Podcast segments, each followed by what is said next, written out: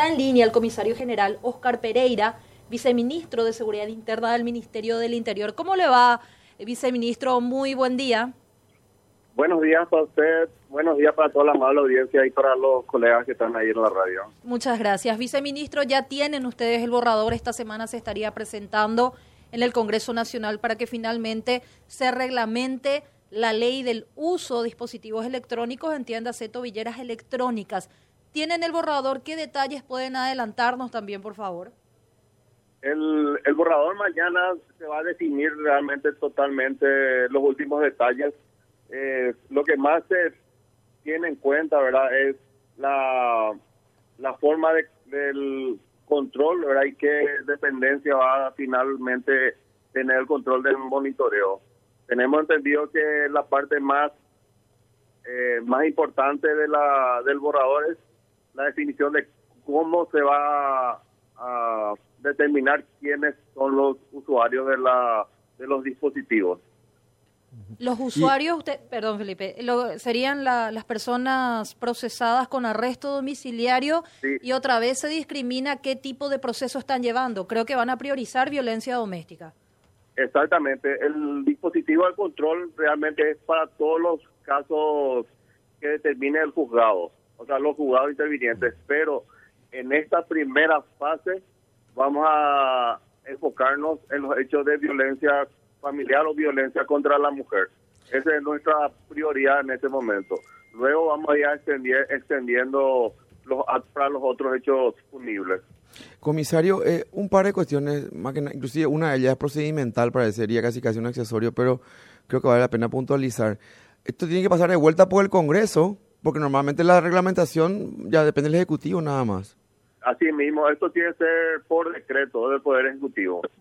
Es, mañana hay una reunión nuevamente en el Ministerio con todos los organismos eh, responsables de la implementación del uso del dispositivo. ¿Y, y cómo queda el, aquello de los proveedores y demás finalmente? Porque pasamos de un día de no aplicar ninguna portabilidad electrónica a rápidamente gestionar como para que ya tengamos los, los proveedores y demás. Se hizo una licitación, ¿cómo quedó? Eso interviene la Dirección Nacional de Contrataciones Públicas y mañana en la reunión se va a terminar el proceso de adquisición. Tenemos entendido que va a ser un sistema de leasing lo que queremos implementar. Ah, todavía está en proceso, digamos, de, de, inclusive también el modelo de compra o no, ¿verdad? probablemente sea leasing, decís. Así mismo, o sea, queremos cubrir todos los frentes, por así decirlo, para que una vez que se lance la, el, el decreto, cuando se se ha público el decreto, no haya ningún error posterior en la interpretación del, del contenido del mismo. ¿Qué cantidad sería inicialmente? ¿300? ¿O, el plan piloto sobre qué, sobre qué números se, se ejecutaría, comisario?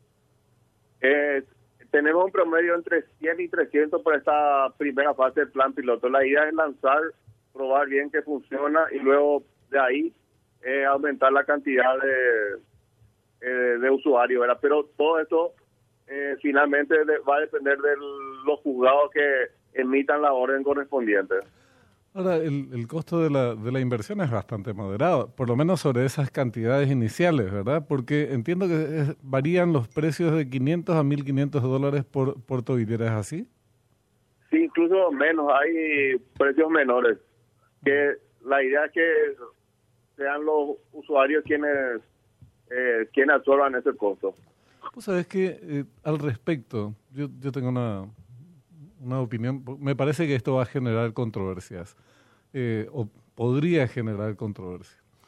Si se trata de un derecho que asigna el juez, porque es un derecho, el arresto domiciliario es una medida alternativa a la prisión, eh, se generaría una situación de desigualdad entre aquellos que pueden pagar y no pagar.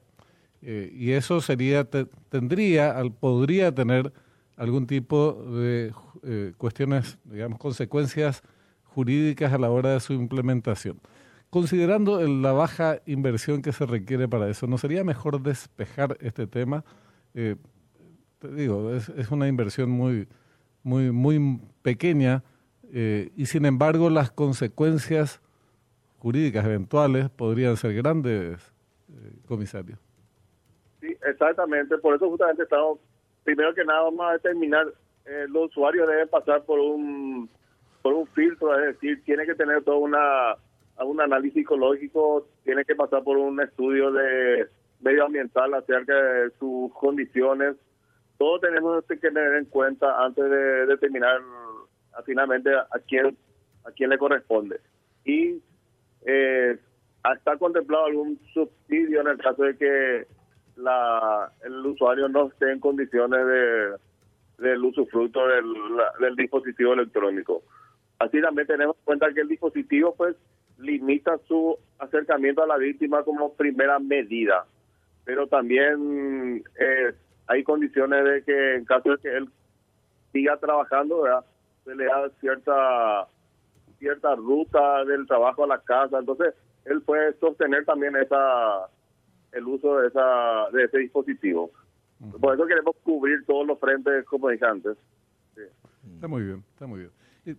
no sé si quieren mantenerse de tema, pero después yo quiero hacerle otra consulta. Una, una consultita también. Eh, con respecto al control del correcto uso de las tobilleras, viceministro, decían también de que iban a crear un departamento paralelo al 911 en caso de que las tobilleras sean vulneradas o se esté violando ese parámetro de seguridad que existe entre la víctima y el victimario.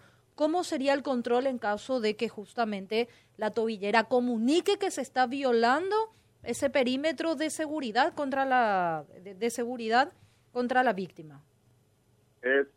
Una vez que se implemente, ¿verdad? Se va a, habilitar un centro monitoreo que sería un algo similar al 911, pero eh, independiente, en una sala independiente, ¿verdad? Para evitar que las llamadas interfieran, ¿verdad?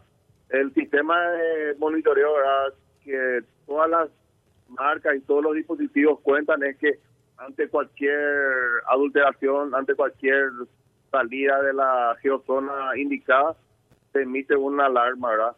Y ante esa alarma tiene forma de, primero, comunicarse con el usuario del, del dispositivo. O sea, ante cualquier salida de la geozona, se le da una primera advertencia, se, se considera por qué salió y mientras eh, hay forma de comunicarse entre el dispositivo y el centro de monitoreo. También en ese momento ya se da intervención a la patrulla más cercana para que acuda al, al lugar y tenemos la seguridad de que ante, o sea que no es como otras situaciones que uno identifica, hay una persona sospechosa con esa característica, acá tenemos directamente la ubicación exacta, entonces la patrullera puede llegar de inmediato al lugar donde marca el dispositivo.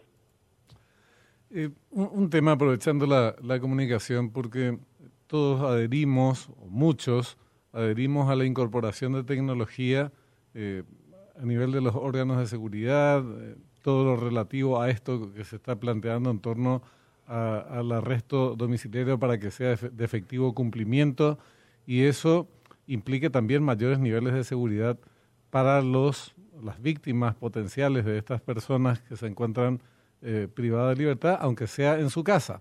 Ahora están los que eh, siguen delinquiendo desde las cárceles y es un problema de seguridad. Eh, extorsionando, chantajeando y usan, tienen acceso, por ejemplo, a los teléfonos celulares, que se convirtió en una herramienta al servicio de sus eh, actividades delictivas desde la cárcel incluso. Claro. Entonces, cuando hablamos de incorporación de tecnología, nos preguntamos, Oscar, ¿cómo es posible que todavía a esta altura del campeonato no se dispongan de mecanismos eh, que pueden generar también algún tipo de controversia a su implementación, pero que serían, eh, digamos, de un uso muy eficaz, como es el bloqueo de las llamadas para quienes están privados de su libertad, y eso no afecta su condición de presos que están en libre comunicación, porque la libre comunicación es con sus abogados, sus familiares, no es para estar delinquiendo desde la cárcel vía telefónica. Entonces, ¿por qué no se incorpora o hay algún plan eh, destinado a incorporar este tipo de tecnología para que, por lo menos en lo que respecta a este, este tipo de actividades delictivas que las hacen a través de los celulares, disminuya o hasta incluso se elimine este tipo de acciones, de actividades? Sí, justamente. Eh, hay una preocupante situación en ese caso, ¿verdad? y desde el Ministerio del Interior se está trabajando muy de cerca con el Ministerio de Justicia para implementar una tecnología. O eh, estamos probando los diversos sistemas, ¿verdad?